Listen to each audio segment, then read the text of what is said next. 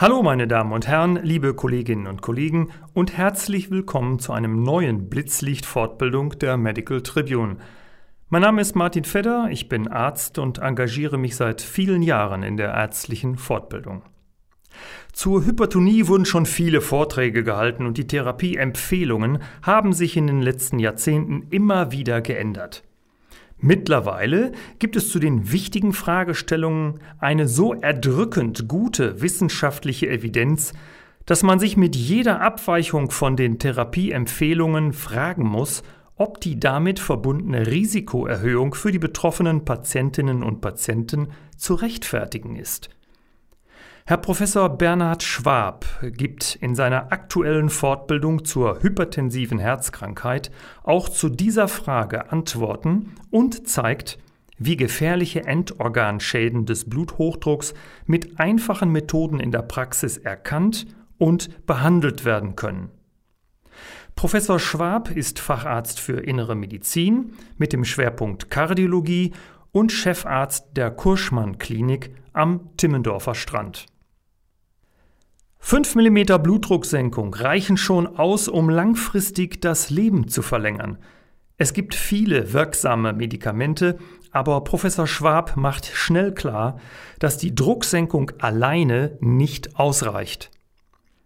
Es geht um die Verhinderung von Endorganschäden, die ein dauerhaft erhöhter Blutdruck verursacht, wie zum Beispiel eine Nephropathie oder eine linksventrikuläre Hypertrophie.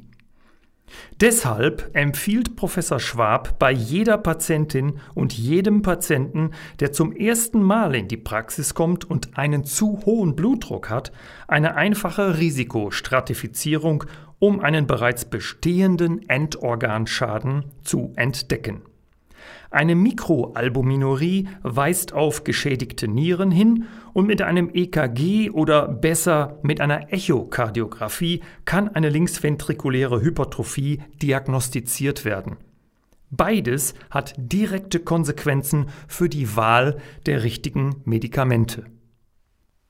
Aber vorher ist Professor Schwab noch ein ganz anderes Thema wichtig, das gerade bei einer chronischen Erkrankung, die nicht wehtut, wie der Hypertonie eine entscheidende Bedeutung hat, die Adhärenz.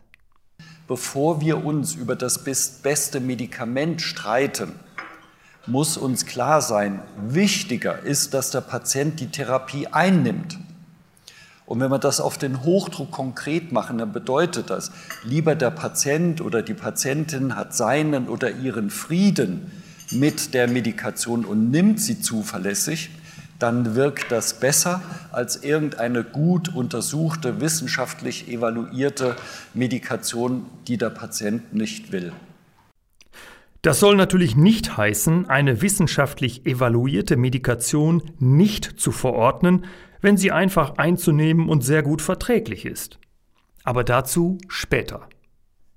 Professor Schwab kritisiert auch die negativen Folgen der Rabattverträge für die Adhärenz die Patienten mit chronischen Erkrankungen manchmal von Quartal zu Quartal mit neuen Tablettenpackungen, Tablettengrößen, Farben und Formen konfrontieren.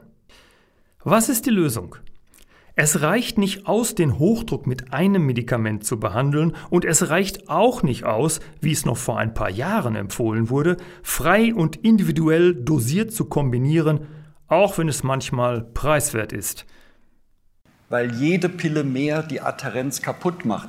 Das ist der Grund, warum die europäische Leitlinie für Bluthochdrucktherapie sagt, wir sollen sogar drei Wirkstoffe in eine Pille stecken, weil die Adherenz in der Therapie chronischer Erkrankungen alles schlägt.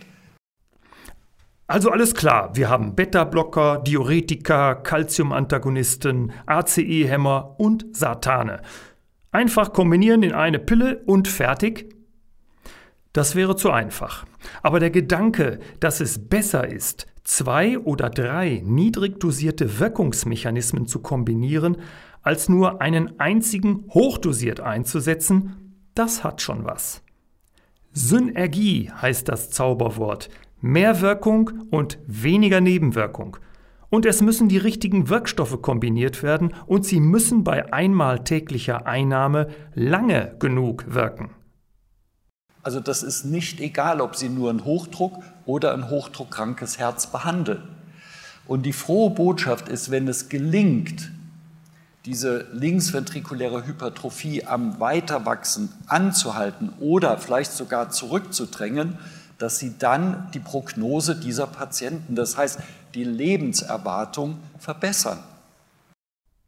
Und dann legt Professor Schwab den Finger in die Wunde der Hochdrucktherapie in der täglichen Praxis. Allzu oft werden immer noch günstige Kombinationen mit Wirkstoffen verordnet, die gewohnheitsmäßig seit Jahrzehnten auf dem Rezept stehen, obwohl sie aufgrund eindeutiger wissenschaftlicher Evidenz zur Verhinderung von hochdruckbedingten Endorganschäden unwirksam sind. Beta-Blocker plus Hydrochlorothiazid verhindern keine linksventrikuläre Hypertrophie und kurzwirksame ACE-Hämmer plus kurzwirksame Diuretika führen auch nicht zu einer guten 24 Stunden Blutdruckkontrolle. Die Patienten, die morgens Rami 5 Plus bekommen, die haben einen schönen Blutdruckverlauf. Gegen 11 Uhr fällt denen das Kinn auf die Brust, weil dann die Wirkung, auch die diuretische Wirkung vom HCT kommt. Und gegen Mittag, 14, 15 Uhr, klettert der Blutdruck wieder und am Abend ist die blutdrucksenkende Wirkung weg, weil Ramipril nur kurz wirkt und HCT nur kurz wirkt. Und der Reflex, wenn man dann so eine 24-Stunden-Einstellung sieht, ist, okay, dann gehen wir Rami 5 plus 101. Und ganz ehrlich, das wollte niemand von uns haben. Diese Kombination würden Sie doch heute auch nicht mehr einnehmen, oder? Der Appell von Professor Schwab ist eindeutig. Sie sind sozusagen der Filter. Ne? Bei Ihnen in der Praxis entscheidet sich, wird die linksventrikuläre Hypertrophie erkannt, ein Echo gemacht oder wird 100 Jahre nur der Blutdruck behandelt und die LVA wächst und der Ventrikel wird steif über die Jahre. Die Folge einer linksventrikulären Hypertrophie ist die diastolische Herzinsuffizienz, die weitaus schwieriger zu behandeln ist wie eine systolische Herzinsuffizienz mit eingeschränkter Pumpfunktion. SGLT2-Inhibitoren sind hier erst seit kurzem ein erstes Licht am Ende des Tunnels.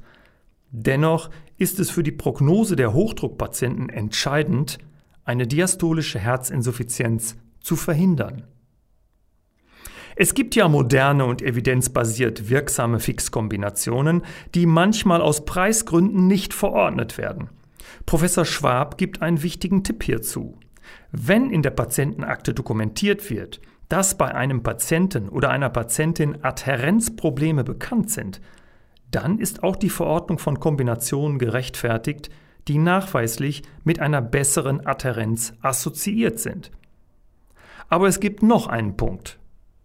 Ein Problem in Deutschland in der Tat ist, dass fast in jeder Kombination HCT versteckt ist. Also was tun? Professor Schwab empfiehlt die Anwendung von Fixkombinationen mit ausreichend lang antihypertensiv wirksamen Medikamenten, die nachweislich eine linksventrikuläre Hypertrophie verhindern und deren Wirksamkeit und Verträglichkeit sogar in Langzeitstudien über einen Zeitraum von zehn Jahren dokumentiert ist. Ein Beispiel ist die Kombination von langwirksamen ACE-Hämmern mit langwirksamen Diuretika, wie zum Beispiel Indapamid oder Chlortalidon. In meinen Augen hat der Vortrag von Professor Schwab alle Nägel auf den Kopf getroffen, die es für eine evidenzbasierte und praxistaugliche Hochdrucktherapie braucht – Davon profitieren ganz besonders die Patientinnen und Patienten, die nicht nur einen hohen Blutdruck, sondern auch noch Komorbiditäten wie einen Diabetes mellitus oder eine koronare Herzerkrankung haben. Hier müssen alle Alarmglocken angehen. Wenn ein Mensch mit Typ-2-Diabetes, mit Hochdruck, zum ersten Mal so Zeichen der Herzinsuffizienz, Sie kennen doch Ihre Patienten, Frau Müller, Herr Meier, schon immer adipös, schon immer einen schlechten Zucker, schon immer einen Hochdruck. Wenn diese Patienten zum ersten Mal sagen, die Luft ist knapp, wenn diese Patienten zum ersten Mal so ein bisschen prätipiale Ödeme, ja, oder wenn sie sonografieren und sie sehen zum ersten Mal so eine dicke Kava oder gestaute Lebervenen oder sie greifen zum Äußersten, sie hören den Patienten ab und das sind Pleuraergüsse. Ja, das sind Menschen, die haben eine Exzessmortalität. Das ist eine Sterbekurve, die mit den malignesten Karzinomen Schritt hält. Ich fasse die Botschaft von Professor Schwab zusammen. Fördern Sie eine gute Adherenz bei Ihren Hochdruckpatientinnen und Patienten und wählen Sie antihypertensiv wirksame Kombinationen, die auch Endorganschäden wie die linksventrikuläre Hypertrophie wirksam verhindern. Einen schönen Tag für Sie und bis zum nächsten Blitzlicht Fortbildung. Ihr Martin Fedder.